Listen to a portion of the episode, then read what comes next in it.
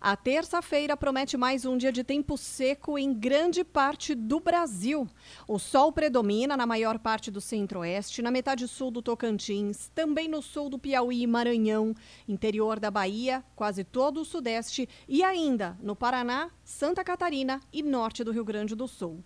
Só tem chuva no sul do Brasil, nas áreas mais próximas ao Uruguai. Já a região norte do país registra grandes acumulados de chuva. E também chove ao longo de toda a costa do Nordeste, o que é normal para a época do ano.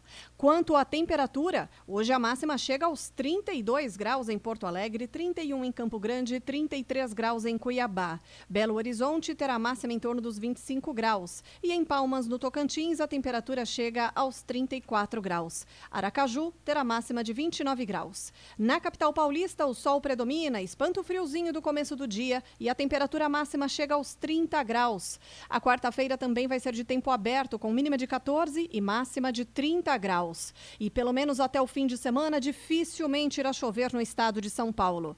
Quer saber como o tempo e o clima influenciam sua lavoura? Acesse agrosomar.com.br com informações da Somar Meteorologia Desirrebrante.